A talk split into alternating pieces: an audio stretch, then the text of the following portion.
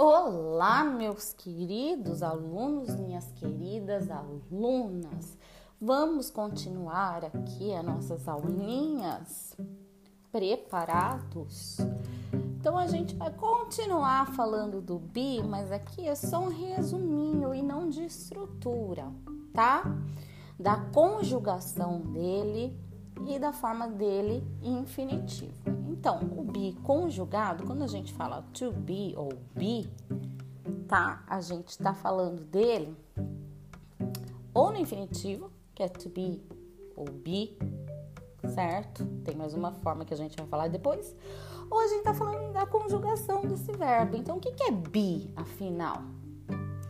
É be, é to be, am, are, is, was, were. E aí a gente vai ter o being, que é um gerúndio para eles. E para nós, esse being com ing, ele pode ser tanto um gerúndio ou o que nós conhecemos como infinitivo. E aí a gente também tem um been, que é o particípio passado conhecida uh, conhecida terceira coluna da tabelinha de verbos que vocês devem ter alguma por aí, não é verdade? Então vamos lá. O infinitivo, ele pode vir como to be, ele pode aparecer como be e ele pode aparecer como being com ing sim infinitivo. É, é, como gerúndio para nós, né? Ele pode aparecer como being também. Ótimo. Been com dois S e N. Esse é um particípio passado. Vocês vão usá-lo com mais frequência, como se estivermos em outros uh,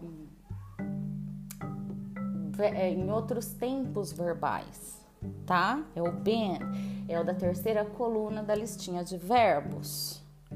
Fora isso, a gente tem ele conjugado, que é am, are, is no presente, was, were no passado e só. Isso é be. Quando a gente fala em verbo to be, a gente não está pensando to be, a gente pensa em todas essas possibilidades aqui, tá certo? Então, essa era só uma dica, só para a gente ficar aí ciente, né? E quando pensar em to be, a gente não pensar to be, a gente pensar todas essas palavrinhas que podem ser o to be, dependendo do que você quer dizer, dependendo da estrutura da frase certinho? Se entendeu, belezinha. Se não entendeu, manda uma mensagem. É nós e bons estudos.